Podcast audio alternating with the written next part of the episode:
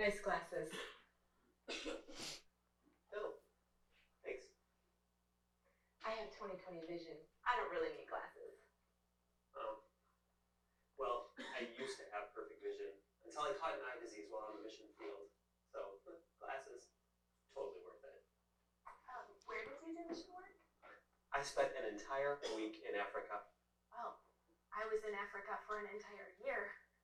It's amazing how much you get to know Jesus when you're there for that long. Where were you in Africa? I rescue orphans from there all the time. Really? I wonder if you rescue them from the orphanages that I built there. I don't think so.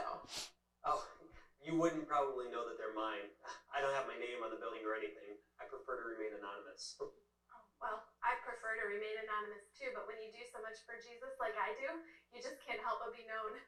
Listen, I have built so many hospitals and churches because I care about the body and the soul. That's nice, but I don't need a church to save souls. I just preach from the side of the mountain, like Jesus. Well, if you would come down off of that mountain, you would know what people really need, like I do. Please, like you know what people need. Me and Jesus, we're tight. Look, you guys wouldn't even know Jesus if he came up to you with a sign that said, I'm Jesus. Are you kidding? I've brought more people to Jesus than Jesus. Well, he wouldn't even have a ministry if it wasn't for me. Jesus. What are you doing?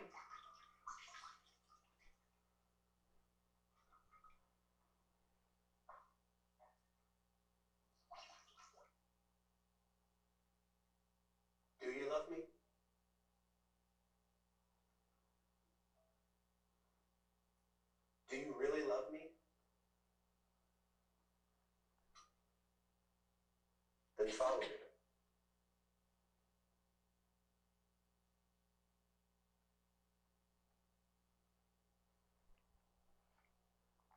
Ficou meio ruim a, a legendinha, mas. É, quero começar a aula de hoje falando dos motivos. Por isso que eu coloquei esse videozinho aí. Porque esse pessoal tava. Esse pessoal tava fazendo a obrigação deles, a tarefa deles, mas eles estavam fazendo por motivos diferentes do que deveria. Né? Cada um estava olhando para si, querendo fazer falar o quanto fazia. Tem um que falou lá até que fez mais é, por, pelos outros do que o próprio Jesus fez. Então, começar. 1 João capítulo 4. Verso 10.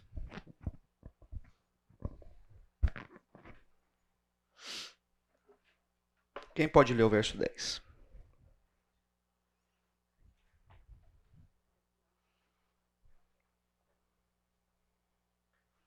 Primeira de João 4:10. Vai, Eduardo. Nisto está o amor.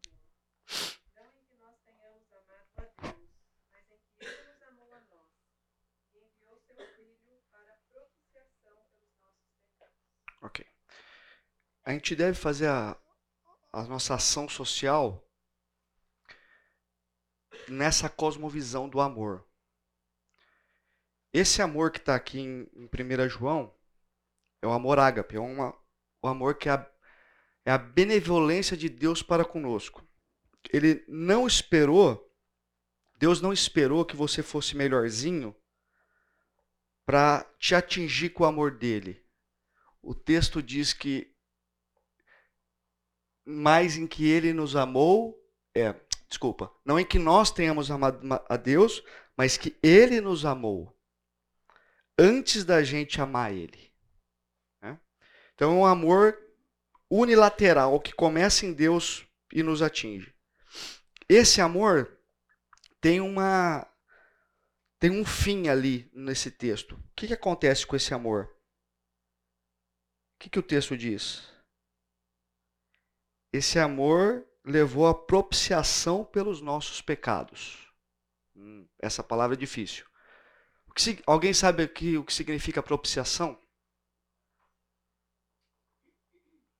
Ninguém? Propiciação significa aplacamento de ira. Olha que, que tensa coisa. existia uma ira santa de Deus contra nós por quem nós éramos. E Deus já nos tinha condenado lá no, em Gênesis. Deus fala assim para o casal: se comeres do fruto da árvore do conhecimento do bem e do mal, o que, que o texto fala? Certamente morrerás. Já estava decretado. E a gente sabe da história que eles comeram e o mal entrou na humanidade. Você é, nasce com isso já, porque você tem o, o mesmo DNA dessa, desse casal. Então, sobre você pesa a mesma ira que pesava sobre aquele casal. E Deus te amou tanto, e muito antes de você ter chance de amá-lo, que ele resolve nele mesmo aplacar a ira de Deus contra você. Era para você morrer. Mas ele morre no seu lugar. E ele aplaca a ira que pesava contra você. É, nesse sentido, por que, que eu expliquei isso pra, antes da gente começar? Porque você, quando você está olhando para as ordens que Deus te deu, no nosso caso aqui, olhar para o próximo que está em situação, é, numa situação mais delicada que a sua, você tem que ter em mente da onde Deus te tirou o quão mal preparado para isso você é. Você não tem qualidades. Você não é um cara especial. Deus não olhou para você e falou: Nossa, que grande engenheiro, vou. Esse cara tem muito a contribuir. Não, você é um cara, um maltrapilho. Que ele amou, trouxe para dentro do reino dele, te deu a palavra dele para você caminhar nos caminhos dele. E diante desse amor que você recebeu, você tem que olhar para o outro com outros olhos. Do mesmo jeito que tem uma ira sobre o outro, tinha sobre você. Uma ira santa de Deus. Verso 11. Amados, visto que temos visto que Deus assim nos amou, nós também devemos amar uns aos outros. Entendeu a, esca a, a escada? Primeiro Deus te amou. Agora Ele te deu uma obrigação, uma função: amar o outro. É, esse amor tem que ser igual ao amor de Deus. O amor ágape, o amor benevolente. Sem ressalvas. Se Deus fizesse ressalvas com você, você não estaria aqui hoje. Não é verdade? Se Deus falar assim, eu vou amar o Duran, mas ele tem que dar uma melhorada. Quantas melhoradas você precisava melhorar para Deus poder te amar, Duran? Umas centenas, milhares de melhoradas, então. Então, quando a gente está fazendo a ação social, também você não tem que esperar nada do outro. Você não tem que esperar que ele mostre algum sinal de melhora para você. Tem que ser um amor ágape, um amor benevolente, um amor unilateral. É, é. Verso 12. Ninguém jamais viu a Deus. Se amarmos uns aos outros, Deus permanece em nós e o seu amor está aperfeiçoado em nós. Pula para o 20. Se alguém afirmar, eu amo a Deus, mas odiar seu irmão é mentiroso. Pois quem não ama seu irmão, a quem vê, não pode amar a Deus, a quem não vê. E aqui que o texto se torna pesado. Se você está é, tá vivendo a sua vida cristã, aqui nesse confortinho da nossa igreja, um domingo gostoso, você vem, assiste uma palestra com muita qualidade que o pastor Fernando prega, e vai para sua casa, e vai tocar a tua vida, e vai trabalhar, e vai viver como se o que aconteceu domingo não tem nenhuma conexão com o que está acontecendo na segunda-feira, e chega o próximo domingo, você vem, assiste o culto, traz sua família, tudo perfumadinho. Se você está fazendo isso e está esquecendo de todas o resto da instrução, que é amar o próximo, você, o texto está dizendo que você é, o que, que o texto está dizendo? Que você é mentiroso. Você é mentiroso. Gente, isso, isso pode ser é, atingido em todas as áreas da sua vida.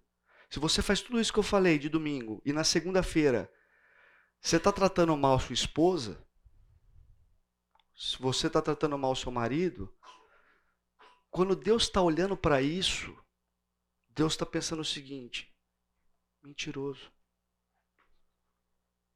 Está vivendo uma mentira. Quando você não está preocupado com o seu próximo que está passando por uma situação é, de dificuldades na vida, Deus está falando, cara, é mentira. Não está vivendo o cristianismo.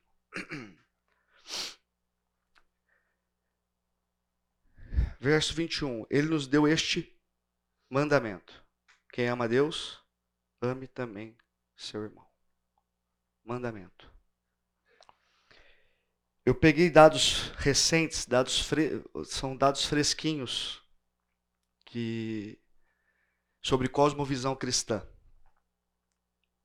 E é um pouco assustador. Vou contar para vocês aqui. Tem um, um, instituto nos Estados Unidos, são dados americanos, e acho que a gente segue tanto eles que não vai ser muito diferente aqui no Brasil. 65% dos americanos se declaram cristãos. 65%. Esse instituto, ele tem um método de pesquisa que o cara respondendo, ele, o, o instituto consegue entender se o sujeito tem uma cosmovisão bíblica. 65% se declaram cristãos. Quantos por cento tem uma cosmovisão? Ah, detalhe, a cosmovisão bíblica é, não precisa ser 100%. O cara não precisa responder tudo certo. Se ele responder 80% do questionário, ele tem uma cosmovisão bíblica. Quantos por cento vocês acham dos, dos cristãos americanos são têm uma cosmovisão bíblica? 15? Quem dá menos?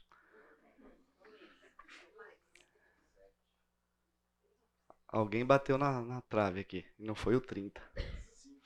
6%. 6%. Tem tudo a ver com o que a gente está lendo aqui em 1 João. O, o, e tem tudo a ver com o que você e eu podemos estar tá vivendo. Podemos fazer tudo certinho, quadradinho. Todo mundo olha e fala, nossa, que bonitinho. Mas na hora de ter atitudes, e, e nessa, nessa pesquisa, considerava também atitudes. Não só lá no, no método deles de, de pesquisa, eles podiam comparar e incluir atitudes cristãs na, na vida do cara. Então, essa já foi a informação que eu queria te dar, agora eu vou te dar uma só por curiosidade. Fizeram isso com os pastores, com os líderes evangélicos. Aí é pior. Porque tudo bem, são 6% da membresia, a gente não vale nada mesmo, né? Então, tudo, tudo bem. Só que 37% dos líderes evangélicos fazem a seguinte afirmação: o importante é você ter fé. Fé é a palavra, né? O importante é você ter fé. Tanto faz no quê? Não sei se todo mundo, não sei se todo mundo pegou o problema que é isso. Nós estamos dizendo que 40, quase 40% dos pastores daquela nação não estão considerando que Cristo se não está considerando Cristo, o que, que nós estamos fazendo? A cosmovisão cristã desses pastores está perturbada, está deturpada. Agora eu vou dar mais um dado curioso para você. E o último. Vou precisar da ajuda da minha memória aqui.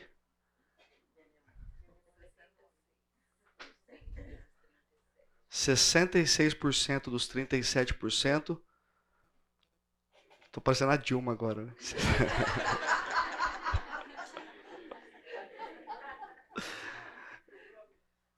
São pastores de jovens.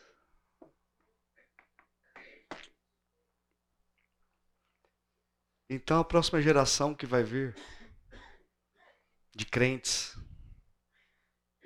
vai levar os 6% mais para baixo. Queridos, o que eu estou querendo dizer com tudo isso? Que você precisa. Se você não sabe, busque saber. Você precisa ter uma cosmovisão cristã em tudo na sua vida. A sua vida não é não é uma, não está dissociado o que você faz de domingo o que você faz de segunda. Está totalmente integrado. Está 100% integrado. Se você está vindo aqui de domingo com a sua família bonitinho, perfeitinho, cheirosinho, e tem um sujeito na rua passando fome e você dá de ombro, a sua cosmovisão está deturpada. Se você acha que esse cara tem que ser apenas socorrido com um prato de comida, a sua visão está deturpada. Você não entendeu. Ou você não está vivendo. Porque esse cara, além de precisar de um prato de comida, esse cara está indo para o inferno. E você, o representante de, de Deus nessa terra, Está dando de ombro para isso. Como se não fosse um problema seu.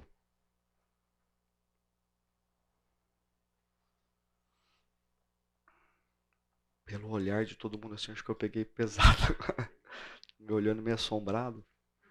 Mas é isso. Não tenho nada a acrescentar. Vamos seguir. Nós temos aqui uma grande dúvida, um grande problema. Beleza, Alexandre, mas quem é nós vamos ajudar, como nós vamos ajudar, são questões importantes, porque também tem que ter uma certa inteligência nisso, né? E a Bíblia é tão completa que ela resolve esse problema para nós. Quem nós vamos ajudar? Quem pode ler 1 Timóteo capítulo 5, verso 4? Nós vamos ter aqui uma ordem de prioridades que a Bíblia nos instrui. 1 Timóteo 5,4.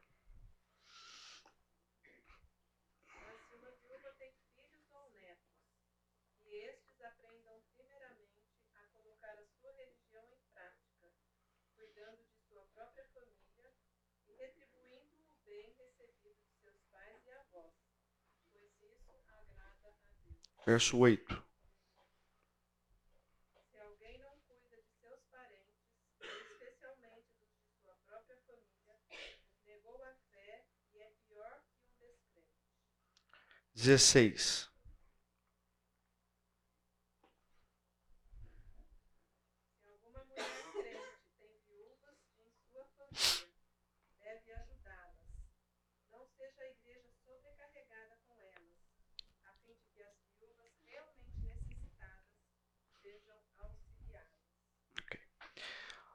Ontem eu fiquei devendo uma resposta para minha esposa, eu vou te dar agora.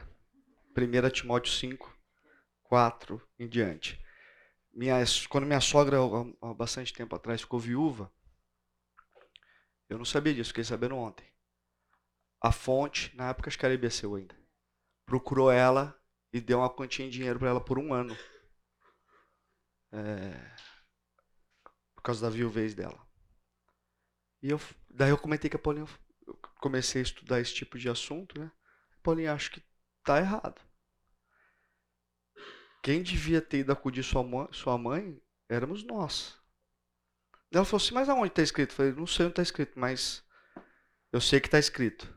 Então, está escrito aqui.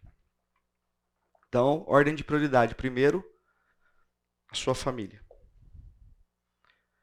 Gálatas 6, 9.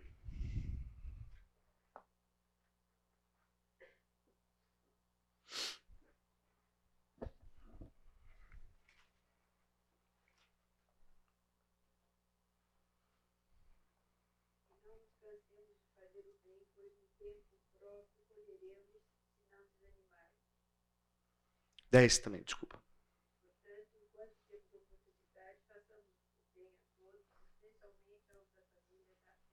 Ok.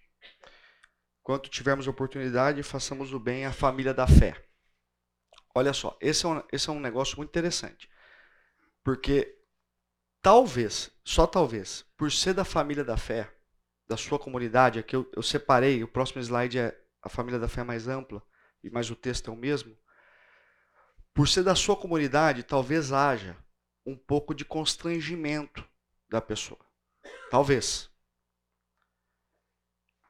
Por isso que é importante a nossa atenção para com o outro. Porque uma pessoa só vai compartilhar algo tão difícil se você estiver próximo. Lógico, tem gente que não tem esse problema, que procura mesmo e fala, estou precisando, né? Então, é, um, é uma orientação que eu estou dando para vocês de atenção ao próximo, da sua própria comunidade, aos seus irmãos da sua igreja. Ok? Agora, a gente não esse texto não está limitado aos irmãos da sua igreja. A família da fé é maior que isso. Né? Então, em Campinas tem N movimentos cristãos que têm necessidade, pessoas com necessidade. Você também tem que alcançar esse tipo de coisa. Missionários em dificuldade. Não sei se você sabe, Pastor Batista ganha mal. Você sabia disso? Não. Pastor Batista ganha mal. E a gente não sabe muito essas coisas. Eu, por ter feito o seminário, eu convivi com pastores que não são. A nossa igreja é, é fora da curva, está fora do desvio padrão na, no cuidado com os seus pastores. E eu tinha essa, esse foco fechado quando eu só convivi aqui, mas quando eu fui para o seminário e convivi com professores, pastores, ou irmãos pastores estavam ali estudando e tudo mais, é assim, beira, beira você precisar ajudar com ação social. Alguns. A igreja suga mesmo e não, não devolve nada em troca. Uma realidade cruel.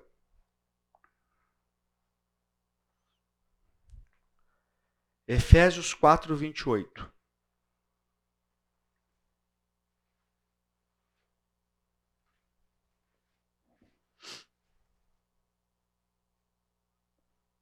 Aquele que furtava, não furte mais.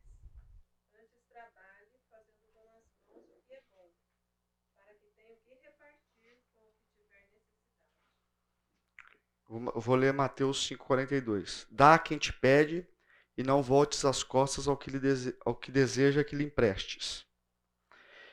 E muitos e muitos e muitos outros textos que nós não vamos ler aqui. Eu acho que foi acho que foi o Eduardo que escreveu isso. Pelo menos está na apostila dele. Acho que foi a sua parte.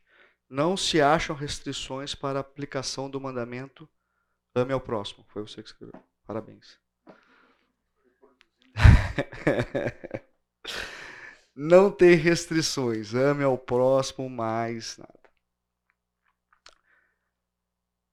Tem alguns textos que nos orientam a ter cuidado com o nosso comportamento. Provérbios 14, 21. Quem pode ler?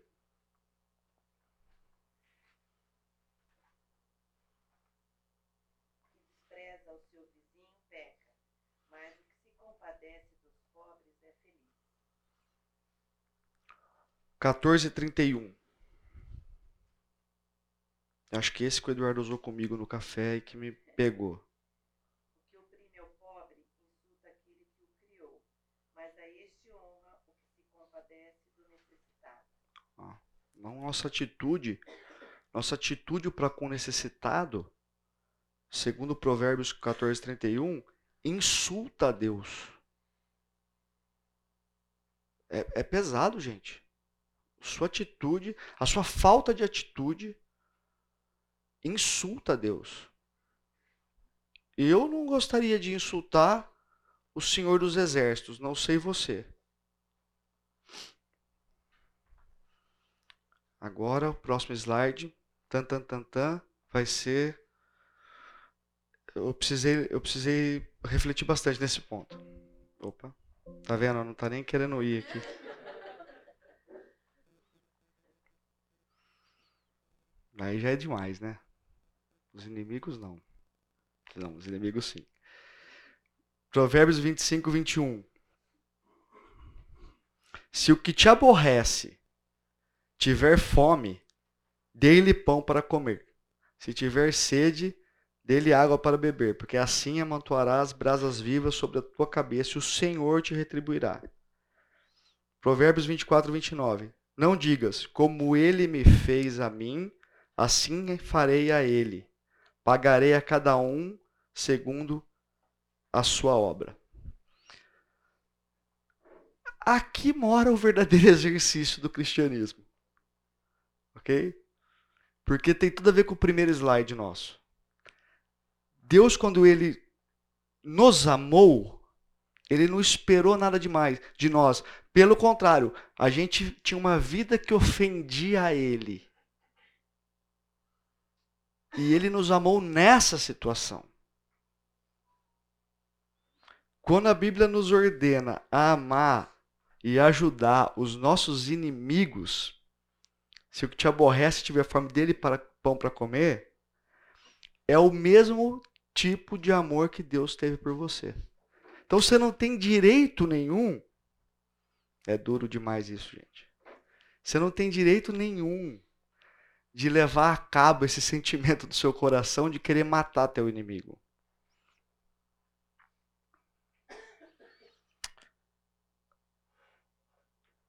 É, olha o que Paulo nos exorta em Romanos 12, 17 a 21.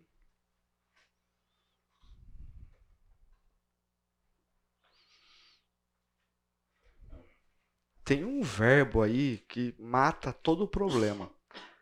Quem pode ler? Romanos 12, 17 a 21.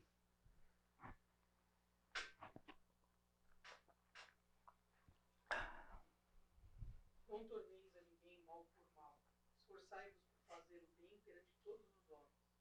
Se possível, quanto, quanto depender de vós, tende paz com todos os homens.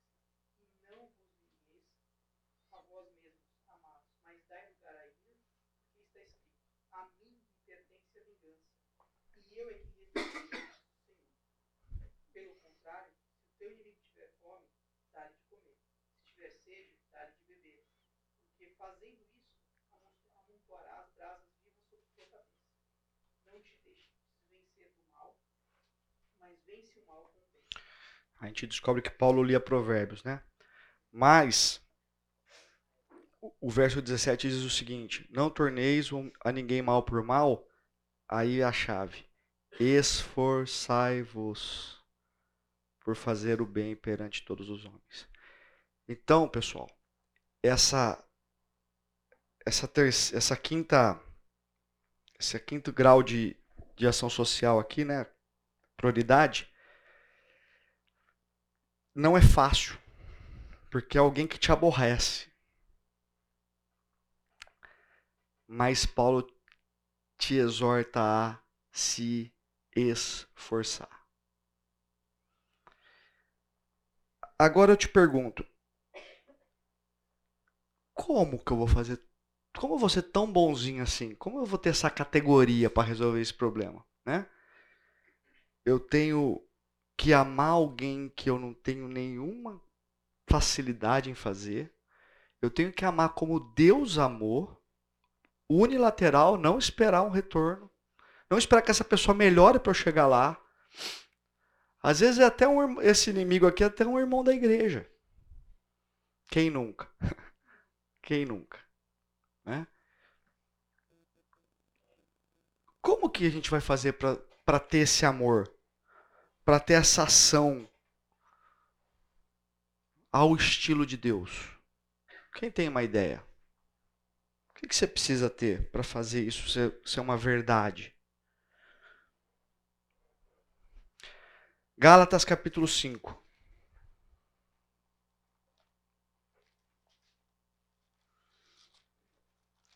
E aqui está a chave da vida. Alexandre capítulo 1.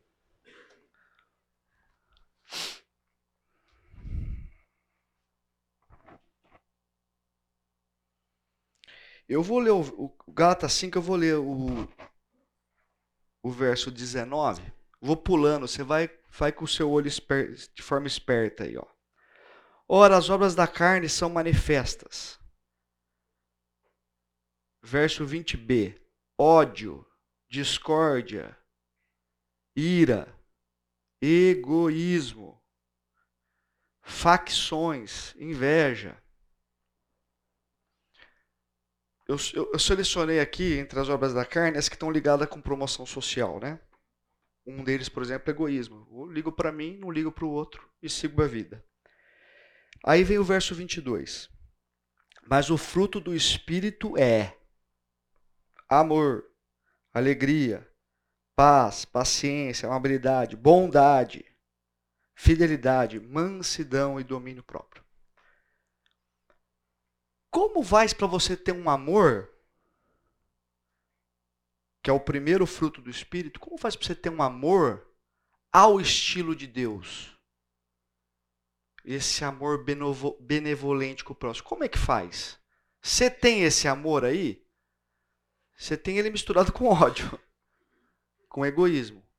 Você só consegue fazer isso da forma que Deus quer quando você se deixa encher pelo Espírito.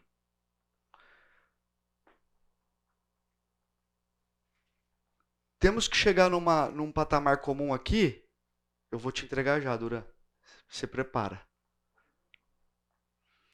Quando você entende que naquela cruz Cristo substituiu você e agora você vai viver por meio dele. Nesse dia que você entrega a sua vida a Jesus, entendendo essa substituição, você recebe o Espírito, você tem o Espírito.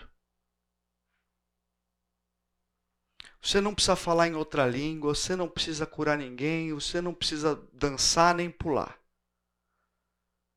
Alguns irmãos, irmãos, acham que é possível identificar o Espírito Santo em alguém nessas coisas é, maravilhosas. Esse texto que ensina o que é fruto do Espírito não diz isso. Esse texto está dizendo assim: quando eu ver alguém acudir no próximo que não tem, não merecia, é até um inimigo dele, e eu ver o Alexandre fazendo isso por essa pessoa, eu posso reconhecer o Espírito de Deus na vida do Alexandre. É aí que você enxerga, percebe, conhece quem são as pessoas que são crentes. Quando o seu esposo chega em casa, ele não merece, mas você tem uma atitude mansa, ele não merece.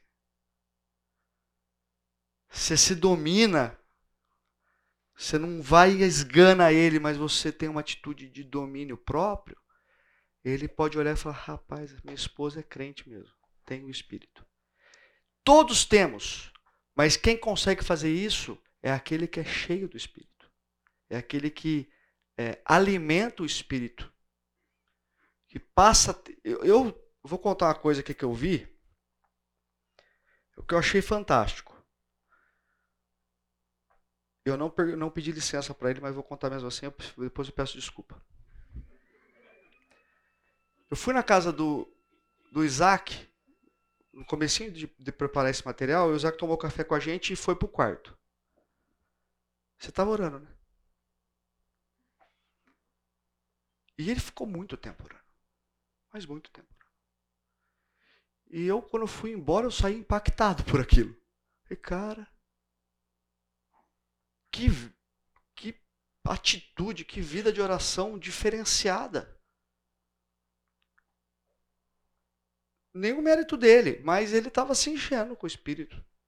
Esse é o, é o que nós temos que fazer. Se você quer ter uma vida cheia de Espírito, tem que gastar tempo falando com Deus.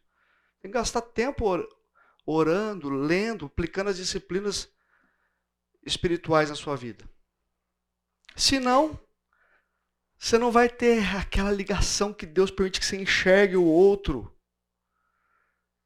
com esse amor benevolente que não é tão natural assim para você. Depois do intervalo, Duran. É, bom, sou o Duran. Eu tô na IBF mais ou menos em torno de seis anos. E eu sou responsável, presidente de uma organização chamada Instituto 20 Mil Amigos. Qual que é o propósito dessa ONG? Nós atendemos famílias que têm crianças com doenças graves ou raras e por algum motivo específico eles não estão conseguindo o tratamento adequado. Então a nossa ONG entra para dar suporte a essas famílias para conseguir tanto medicamento, leite de alto custo, exames e orientações diversas. Bom, como que começou tudo isso? Como que eu entrei nesse mundo? Foi muito bom você ter falado porque eu não sei, é, às vezes a gente é, fica em dúvida se a gente está indo para o caminho certo ou não perante o reino de Deus, mas é o que você falou. Certo dia eu estava lendo a Bíblia e me deparei com, com aquela questão que fizeram a Jesus: qual que é o maior mandamento? Amar a Deus acima de todas as coisas, com todas as suas forças. E o segundo, parecido com esse, é amar ao próximo como a, como a ti mesmo. Só que eu parei para pensar o seguinte: bom, Cristo falou que isso é o mais importante de tudo. E o resto, tudo depende disso. O que, que eu estou fazendo na minha vida em relação àquilo que Cristo falou que era o mais importante? Aí eu comecei a meditar muito nesse assunto. Em relação a amar a Deus, a amar a, a, acima de todas as coisas, com todas as forças. Só que pensei em tudo isso. Quando eu fui para o segundo mandamento, amar ao teu próximo como a ti mesmo, pensei, o que, que significa isso na prática? Porque estou lendo, a, a, palavra fala, o estudo na, na igreja fala, mas na prática, o que quer dizer isso? Aí eu comecei a meditar, a entender que o, eu preciso de alimento espiritual. Eu luto para ler a palavra, para conseguir minha salvação, para ensinar minha família, mas eu luto também por alimento, eu luto também pela minha saúde, eu luto pelo meu trabalho. Ou seja, todo esse esforço que eu faço pela minha vida, eu tenho que fazer com a mesma intensidade para o próximo. Meu Deus do céu, eu faço isso? Não. Aí, aquilo que você falou, tudo bem, segunda-feira, entendi tudo isso, o que, que eu faço? O que, que eu vou fazer da minha vida para que eu possa praticar isso que é uma ordenança do Senhor. Aí eu pensei, bom, vou ser radical. O que, que é aquilo que na minha vida eu gostaria que as pessoas me ajudassem, que seria a maior dificuldade de eu enfrentar? As minhas filhas doentes. Meu Deus do céu. Um dia minha filha, pequenininha, estava no hospital e ela teve alguns probleminhas e foi de madrugada e não tinha ninguém para nos assistir, nenhum médico. E foi um período muito conturbado, não era nada grave, mas mesmo assim eu sofri demais. Eu falei, bom, é, é isso que eu vou fazer. Mas como que eu vou fazer?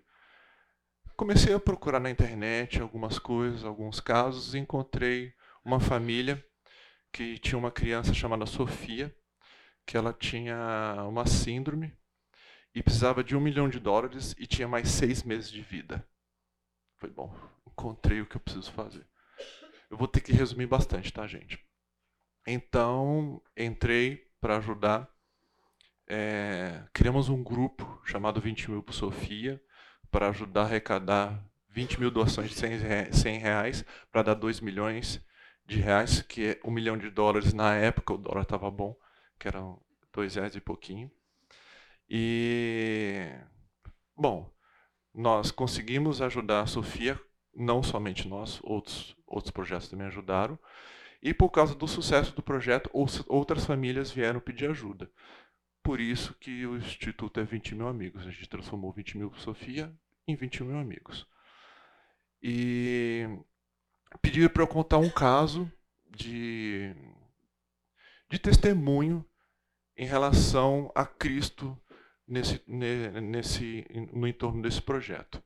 Então resolvi contar um caso. É, é o seguinte, o nosso instituto ele é laico, por ter uma ONG, mas assim, nós não somos laicos, eu não sou laico. Então, vários voluntários, eles enxergam a gente, em nós, um testemunho de um de cristãos, tem alguns voluntários aqui também, que o engajamento nosso é muito forte, é muito sério. Com a graça de Cristo, outra coisa, gente, tudo é glória de Cristo, tudo é honra dele, porque o que eu faço é aprendi com Cristo, primeiramente. Então, às vezes, a gente se acha um pouco, porque a gente faz algo bonito, algo bacana. Então, vem uma questão de orgulho, né? vem uma questão de eu acho que eu sou uma pessoa que faz algo muito importante, mas eu só faço isso porque eu sou capacitado pelo amor que Cristo me deu. Tá? Então, vou contar a história de uma mãe que tinha uma criança com uma doença que não tinha cura e que ela foi abandonada pelo pai. A, a, essa mãe, o marido abandonou por causa da doença da criança. Ela tinha, ela tinha uma criança no hospital e para chegar ao hospital, ela pegava um ônibus de duas horas para ir e duas horas para voltar. Na casa dela, tinha o pai dela com a mesma doença da criança, que ela tinha que cuidar. E ela tinha uma filha de 14 anos que desaparecia por causa da revolta da vida que ela tinha, por ser muito pobre, e porque a mãe dava muita atenção para a nenenzinha e para o pai, e sobrava pouca atenção para essa filha. E ela desaparecia e a mãe ficava desesperada na cidade de São Paulo, tentando achar essa filha. É, a igreja, e ela era cristã, e tinha um testemunho muito forte, uma fé muito consolidada, porém, a igreja também abandonou ela. E, e o mais incrível é que uma das coisas que eu aprendi, porque eu sempre quis evangelizar, sempre quis mostrar a Cristo, mas algo que foi dito aqui também que é muito forte para a gente, que nós somos responsáveis também para alcançar o nosso irmão que está desamparado. E isso eu aprendi muito nesse projeto. Quando ela tinha, quando a nenenzinha estava com alguma crise, ela estava perto de morrer, quem que essa mãe procurava? Era nós. Quando ela estava desesperada, quando ela estava é, cuidando da, procurando a filha que estava desaparecida, quem cuidava da arrecadação dos fundos que ela precisava? Éramos nós. Então, ela percebeu que ela não estava mais sozinha. Ela tinha irmãos em Cristo, ela tinha uma família um pouco longe que estava preocupada com ela também. E, infelizmente, tanto a neném quanto o pai faleceram. Só que ela sempre foi muito grata a nós. Ela fala constantemente a diferença que a gente fez na vida dela. Hoje ela tem uma nenenzinha saudável, ela é casada com um pastor, ela tem um ministério muito forte e, e eu sempre falo para ela que quem aprendeu, quem foi abençoado com isso tudo, fomos nós. Eu não vou falar o nome porque está gravando, tá? Mas é, eu espero que, que vocês entendam que o que eu sempre falo muito que o que você falou é muito importante Segunda-feira, gente. A gente aprende da obra do Senhor, a gente aprende da palavra do Senhor. Nós estamos muito confortáveis aqui. É, muita gente pergunta, mas como você consegue fazer isso? Porque eu, eu vou falar para vocês, não é fácil.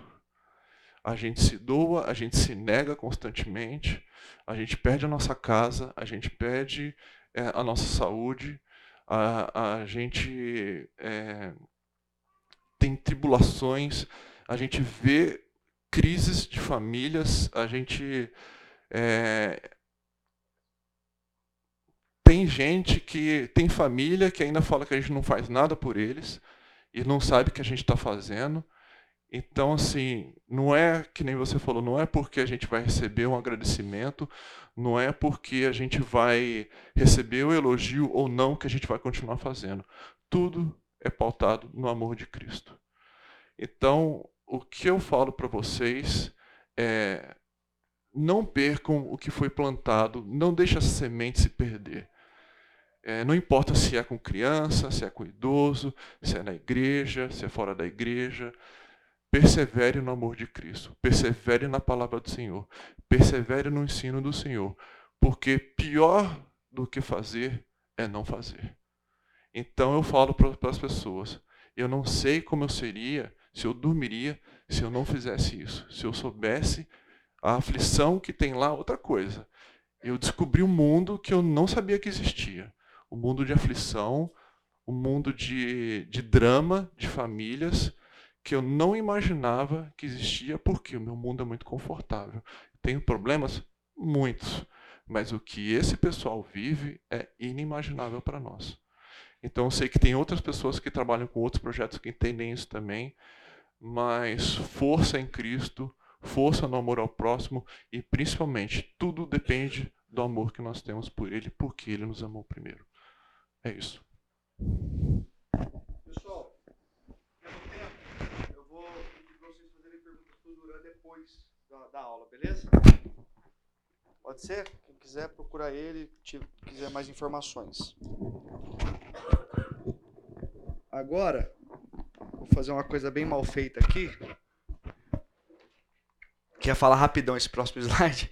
Porque a gente tem mais um testemunho, tá? E por causa do tempo, eu vou eu não vou dar muita brecha para vocês fazerem perguntas ou coisas assim. É, características da assistência. Temos quatro aí. Primeiro, ela tem que ser imediata. Texto. Mateus 5,42. Dá a quem te pede, não volte as costas a quem ao que deseja que lhe emprestes. Provérbios 3,28. Não diga ao teu próximo, vai e volta amanhã, então te darei se o tens contigo agora. São textos que mostram que a nossa assistência tem que ser imediata, nada para depois. Se você tem condições agora, resolva agora. Você não precisa pegar dinheiro emprestado para fazer isso. Provérbios 3, 27. Quando lhe for, quanto lhe for possível, não deixe de fazer o bem a quem dele precisa. Ou seja, só no quanto for possível, ok? Para o que falta isso, se você tem uma possibilidade muito pequena em relação ao drama, tem um ministério para te ajudar. Isso já foi dito na, na, aula 1. Beleza? Nos procure que a gente pode é, fazer a, a diferença no que falta. Tem situações que a, a ação social é administrada essa questão é, ela nasce na igreja. É diferente da, da ação do Duran. Uma coisa que começou com a pessoa dele e segue assim. Em Atos, capítulo 6, nós temos um texto em que ficou muito trabalho para os apóstolos. Então eles tiveram que selecionar algumas pessoas para fazer as coisas que não era pregação da palavra e oração, para eles poderem ficar livres para essas coisas. Então, a igreja organizou a ação social e administrou essa ação social em Atos capítulo 6. Então, aqui é a mesma coisa. Tem coisa que é parte daqui que é administrada por aqui com as diretrizes da, da nossa igreja. E essa, essa administração, ela pode servir muito bem apenas como orientação, por exemplo. Às vezes você não você faz uma coisa administrada pela igreja, mas sua capacidade de, de financiar isso ou de, pro, de, de prover tudo isso é, tá tranquila. Mas a igreja pode te orientar, ó, vai até aqui, não vai até aqui. o ministério pode te orientar. E também quem está de fora, não é uma ação administrada pela igreja, também pode buscar na igreja essa orientação. Por fim, ela tem limites. Quem pode ler Deuteronômios 15, 7? Quando entre ti houver algum pobre de teus irmãos em alguma das tuas cidades, na tua terra que o Senhor teu Deus te dá, não endurecerás o teu coração, nem fecharás as mãos ao teu irmão pobre. Antes, lhe, abrirá, lhe abrirás de toda a mão e lhe emprestarás o que falta, quanto baste para a sua necessidade. É até o 8, né? Então o texto está dizendo aí que é o que falta, quanto baste para a sua necessidade. Então, sim, você tem que. O limite é atender de forma satisfatória a necessidade. E tem um sinão. Esse sinão a gente. Nós não vamos ler o texto, está em Tessalonicenses, quando Paulo está orientando aquela igreja. Tinha alguns caras lá na igreja de Tessalonicenses que eles estavam se, se aproveitando de uma situação e deixou de trabalhar e começou a pegar o sustento dele da, dos irmãos da igreja e não trabalhavam. Quando Paulo vê essa situação em Tessalônica, ele fala o seguinte: quem não trabalhe, que também não coma. Então, quando essa ação social estiver debaixo do ministério da igreja, no fringir dos ovos nós vamos ajudar esse cara a arrumar um trampo. E aí é o limite. Se ele não quiser trabalhar, que também não coma. Agora a Tami vai usar esse microfone aqui.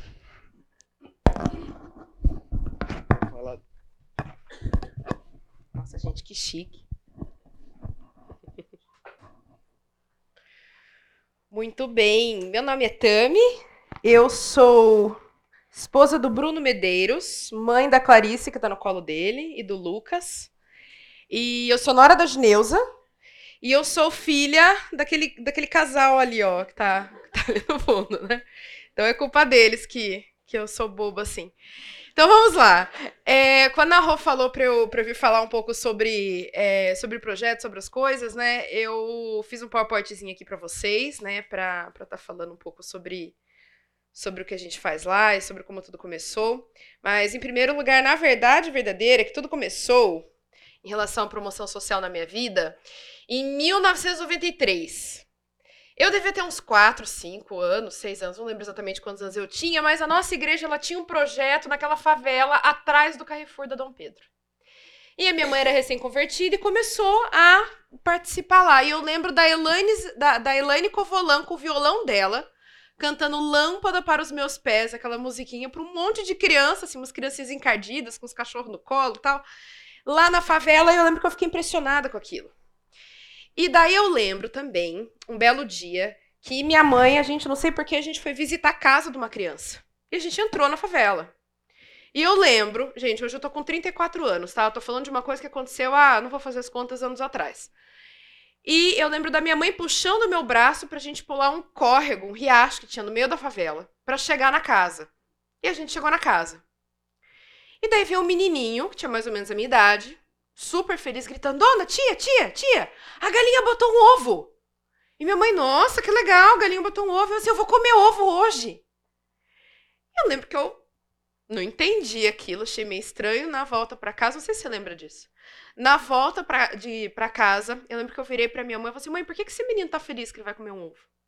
Assim, então, porque ele não tem ovo para comer na casa dele. E eu lá, com um catálogo completo das Barbies na minha casa, com uma geladeira completa, e o menino tava feliz que ia comer um ovo. Eu lembro que aquilo ficou em mim, que eu, eu fiquei encucada, tanto é que eu lembro, né, vários anos depois, né. E aquilo ficou em mim. E daí vamos agora para 2021, pandemia. Pandemia, o povo passando fome, aquela situação, gente morrendo, e aquilo me incomodando, vendo jornal lá, incomodando. E daí eu falei assim, o que, que eu posso fazer? Eu não tenho dinheiro, porque eu também tô trabalhando muito. Sou autônoma, né? Mas eu tô trabalhando um pouco. E daí eu pensei, não, eu vou trocar minha consulta de urgência por uma cesta básica. Eu sou dentista, tá? Então o povo ligava lá, muita gente estava sem condições financeiras, porque estava todo mundo apertado na pandemia, né? Ninguém estava trabalhando. E eu troquei minha consulta de emergência por uma cesta básica. Para a pessoa não deixar de ir. Ou uma doação de alimentos não perecíveis. Resumo da ópera, gente. Os pacientes, as pessoas ficaram sabendo que, que a gente estava fazendo isso. Eu lotei o meu carro com comida, com doação. Até hoje as pessoas do nada entregam coisas no meu consultório. Que às vezes não cabem lá, porque meu consultório é pequeno. E, e comecei esse negócio aí. Mas daí Deus ainda estava me incomodando lá no meu coração. Assim, gente, eu preciso levar meu filho do jeito que minha mãe me levava. Porque isso é ensinado. Isso é ensinado. E eu queria ter um lugar para levar o meu filho, para o meu filho ver isso. Para o meu filho começar a aprender a enxergar pobre. A gente tem que aprender a enxergar pobre. A gente tem que aprender a enxergar a necessidade dos outros. Isso é uma coisa você aprende. Então eu falei, não, vamos lá. Liguei para Efraim, não sabia quem Efraim era. Liguei para Efraim. Efraim falou assim, olha... Eu perguntei por que, que o Világio não está funcionando. O Világio era legal, todo mundo da igreja servia. Você tinha os jovens, você tinha mulherada, você tinha homem, você tinha tudo. Todo mundo se envolvia com o projeto Village, era tão legal. E o Village, né, por, me explicou por motivos ABC que não estava mais dando certo para dar continuidade no Village. Eu falei assim, então o que, que nós vamos fazer? A gente tem que fazer alguma coisa. Daí ele falou, olha, tem uma tal de Paula, lá do outro lado da cidade, que tem um negócio legal lá, vai lá conhecer. E eu fui. Chamei a Lídia, a Lídia, esposa do Catraca, que é missionária sensacional. Falei assim, ô Lídia, vamos, vamos lá na favela comigo? Vamos. Porque eu sei que aquela pessoa que, se eu falasse vamos na favela comigo, ela ia responder vamos. E daí nós fomos, né? Lá em si não é favela, é um bairro de classe média baixo, mas lá fica do lado da comunidade Mandela, que inclusive fez sucesso aí nos jornais esses dias, não sei se ficaram sabendo. E daí nós fomos pra lá. E daí eu virei pra Paula e eu falei assim, ô Paula, a gente é, né, da Igreja Batista Fonte, né, e a gente quer conhecer aqui para ver o que, que você tá fazendo aqui e tal. Ela tem um projeto sensacional. Ela ajuda mais de 200 famílias, ela é maravilhosa, é uma das, das, das top 5 pessoas mais incríveis que eu já conheci na minha vida, ela dá vida dela para aquilo. E eu perguntei para ela, Paula, o que, que você tá precisando? E normalmente, né, o que, que você espera que a pessoa vai responder? Ah, precisando de dinheiro, tô precisando de um computador, tô precisando de um carro, tô precisando de, de, de cesta básica. precisando- Ela falou assim, Tami, eu tô precisando de alguém pra pregar a palavra de sexta-feira. Falei, o quê? Você tá precisando de alguém pra pregar a palavra? É, falar de Deus de sexta-feira. Ah, tá comigo. Pode deixar que nós vamos arranjar, né? E daí eu falei com o Efraim, tal, tal, tal, e cheguei em casa, aquilo lá, nós vamos fazer, vamos fazer um, um culto, nós vamos fazer com louvor, nós vamos fazer uma comidinha pra eles depois, porque o povo, né, passa fome, vamos fazer uma comida junto pra atrair mais gente também, né, e, e vamos colocar minhoca na ponta do anzol. E daí eu pensando assim, né, quem que vai pregar? Quem que vai pregar? Vou ter que achar alguém pra pregar. Eu lá pensando, quem que vai pregar? Do nada o Bruno entra na sala. Oh, Deus mandou, meu marido vai pregar. Daí eu virei pro Bruno e falei assim, "Ô, Bruno, preciso de alguém que faça culto lá no projeto tal, tal, tal. Não! Daí, beleza, né? Essa, normalmente essa é a resposta padrão. Daí eu pego, vou, eu falei, Senhor, toca o coração do Senhor, Senhor. O Senhor endureceu o coração do farol, daí depois o Senhor amoleceu o coração do farol, o Senhor vai ter que dar um jeito pro coração do meu marido. E eu orei, e orei, daí depois, cinco minutinhos depois, eu voltei lá no escritório dele e falei assim, amorzinho, então, você tem CTL, amorzinho. Você já fez CTL, você cresceu na igreja, você sabe tudo de cor, né? Do avesso, né? Deus tá colocando isso na sua vida pra você fazer. E eu orei, orei, orei. Topou. Daí só sei que, né, não tinha ninguém pra cantar, mas isso daí Deus não mandou, teve que ser eu mesma. Eu não tenho dom do canto, gente. Eu, falo, eu emito sons, né, em louvor ao Senhor, mas não é meu dom. Então o que, que a gente fazia? Chegava lá, eu, Bruno, Bruno com violão, Bruno toca melhor, eu canto, não canto. E, mas a gente cantava, fazia o louvor e o povo fingia que gostava. Foi super legal. E daí o Bruno pregava, né? Ele fazia um composê ali entre Fernando e Nicodemos, né? E daí ele fazia lá uma pregação sair, e o negócio tava dando certo. E daí eu ficava com as crianças, e eu não tenho dom também, gente, de ficar com criança, tá? Eu tenho os meus, eles, né, são sobreviventes, mas não é um dom meu natural fazer coisa com criança, né? Eu me esforço, né? Gosto, mas não é uma coisa, um dom que Deus me deu. Mas, né, tinha que fazer, tinha criança, tinha que fazer alguma coisa. Então a gente fez. E o lanche, cozinha menos ainda. Menos ainda, tá? O Bruno emagreceu depois que ele casou comigo, coitado. E- Mas, né, mas a gente faz e beleza, fizemos a comida. Então a gente começou lá em. Só mostrar pra vocês aqui. É é um versículo aí de Salmos, né? Bem, depois tem mais esse versículo pra frente. Então a gente começou em 2022. E essa foto, na verdade, ela não é dessa data, tá? Porque tem mais gente. Mas quando a gente começou, a gente devia ter mais ou menos uns 20 adultos e umas 20 crianças, né? E daí a gente começou uma vez por mês e fazia o nosso naquela correria, né? Durante a semana saía do consultório, pegava o negócio, cozinhava salsicha, fazia não sei o que lá e, e sucesso, ia, né? E até que eu comecei. é, Qual que era a minha ideia? Né? A, e eu orando, eu queria que lá fosse, se Deus quiser, onde ainda vai ser, um lugar onde as pessoas da nossa igreja têm a oportunidade de servir. Onde as pessoas. Eu quero fazer. Se Deus quiser, com o meu sonho, né? E meu sonho não é nada, porque só pra vocês terem noção, tá, gente? Minha graduação é odontologia. Eu não tenho noção de gestão de pessoas. Eu não tenho capacidade nenhuma pra fazer isso. É que Deus fica cutucando no meu coração, né? Eu fico inquieta. E, e daí a gente vai fazendo, né? Nos trancos e barrancos, mas vai fazendo. E daí, é, então esse daqui é o nosso apoio, né? Mas aí a gente começou é, a fazer esse projeto eu orando, Senhor, não tô conseguindo, não tô dando conta, o negócio tá ficando mal feito, manda mais gente, manda mais gente com capacidade, né, que, que, tem mais condição de estar fazendo isso, né, porque é, eu não, eu não, né, tô lá pra fazer o negócio, mas eu não tenho dom pra pregar, eu não tenho dom pra falar com criança, cozinhar muito menos, e Deus foi mandando, então aqui a gente tem o nosso primeiro pastor Bruno, que Deus mandou, e daí eu fui orando, a gente conseguiu. O, o Thiago, ele veio também. O, esse daqui é o marido da, da, da Lídia. É, daí a gente colocou o Isaac também. Hoje o Luiz, ele canta lá, toca violão. O Neto também foi algumas vezes. E daí a ideia era essa: era engajar as pessoas da igreja. Era ter um lugar onde as pessoas conseguem servir.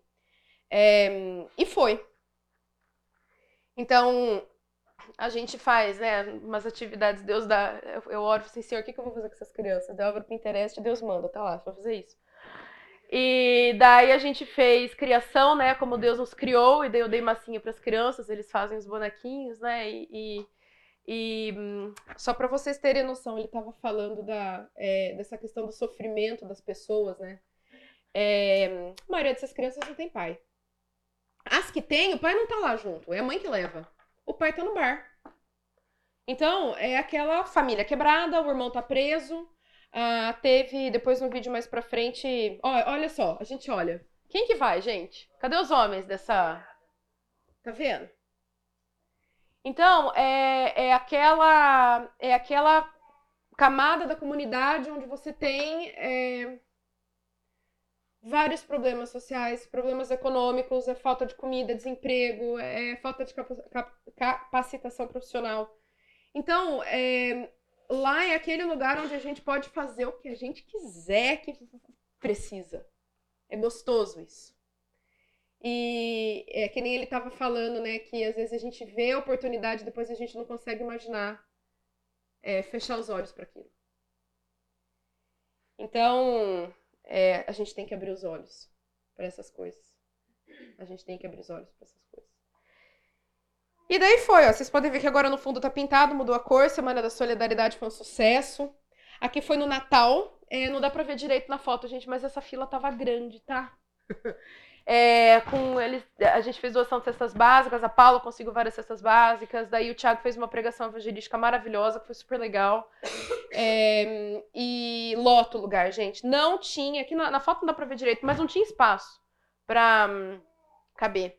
E daí aqui a gente fez uma aula sobre como Deus te ama e como Deus é o nosso Pai. Então, aqui, a- essas crianças, e assim, a sala lá, o espaço é um salão grandão para esse lado e a cozinha aqui. A gente faz as coisas com as crianças na cozinha, né? E tá ótimo, e funciona, né? E, e- e maravilha. E aqui do lado é uma família que, que, que é muito querida. Eles moram no Mandela, tá? Eles são, isso daqui é dentro do Mandela. É, e eles agora vão ganhando casa, né? Mas é isso que tava no jornal. Mas essa família aí, a gente tava levando uns colchões que eu consegui. É, que uma, olha isso, uma paciente minha de Hortolândia doou colchão, tá? Que eu coloquei no meu Instagram. Que eu tô precisando, Deus vai mandando, gente. A gente pede, ora e Deus manda. É assim que, é assim que vai.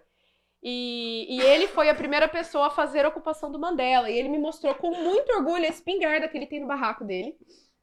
que ele conseguiu ocupar o terreno do Mandela, né? Então, é legal. A esposa me ofereceu café, e quando você faz esse tipo de coisa, você tem que tomar cuidado, porque é capaz de você sair da casa da pessoa com, é, com um saco de ovos, um pé de alface e um cachorro debaixo do braço, né? Então é, é, é sensacional. E aqui o que a, o, uma foto da, de algumas pessoas da nossa igreja que, que tem ido, que tem ajudado. É, essa daqui é a Paula, maravilhosa. A irmã Cláudia dela, ela tem coisa lá todo dia da semana, ajuda inclusive a tirar documentação para as pessoas. Isso eu não entendi no começo. Como assim documentação? Assim, tá, tem gente que não tem CPF, tem gente que não tem RG. Então esse é o lugar onde as pessoas não existem. Literalmente, tá? É, então é muito legal o trabalho que ela faz lá. E, e daí a gente entrou aí com, com, com essa parte de é, pregação da palavra. É, e tem espaço para muito mais. Dá para fazer estudo bíblico com mulher, dá para fazer estudo bíblico com homem, dá para fazer escola bíblica de férias, dá para fazer tanta coisa, né? Que, que eu sonho, eu tô né, orando que para a gente, se Deus quiser, conseguir fazer. É, depois eu volto para esses versículos, mas eu fiz um videozinho aqui para vocês verem. Ah, videozinho, videozinho. Esse aqui, marido? Não, vídeo do Bruno. Certo isso, marido? Peraí. Aí. Não? Escape, pai. Ó, como vo... Peraí. Não, gente, meu técnico. Gente, esse homem é um bombril. Ele é pai, ele é pastor, ele é técnico de informática, ele conserta a impressora em casa. Não. Não.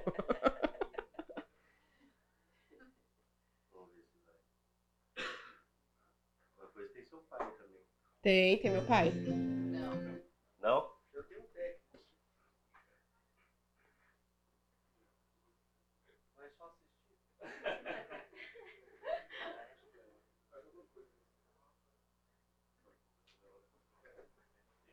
Ah, porque tá vindo mal da apresentação. Ah, é, tem que tirar mal da apresentação. É. Pode.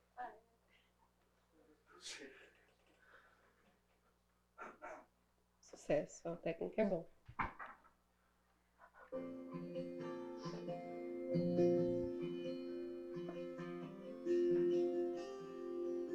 E a gente tem a ajuda da Igreja Batista de Souza também, eles pegam umas sextas-feiras, então tem sido legal essa integração com eles.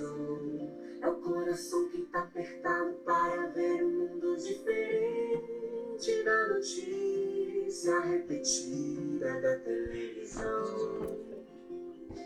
Eu me pergunto onde é que foi. Alguém me explica, por favor, onde é que foi que nós desaprendemos a viver em união.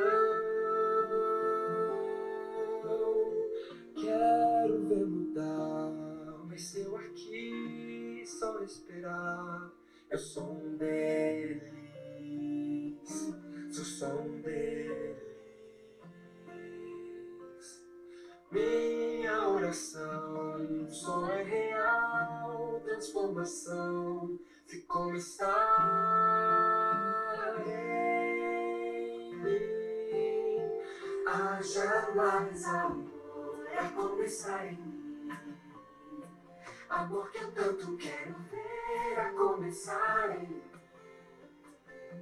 A começar em mim. Quem me perceber, que antes possa me reconhecer, me descrever inteiro amor.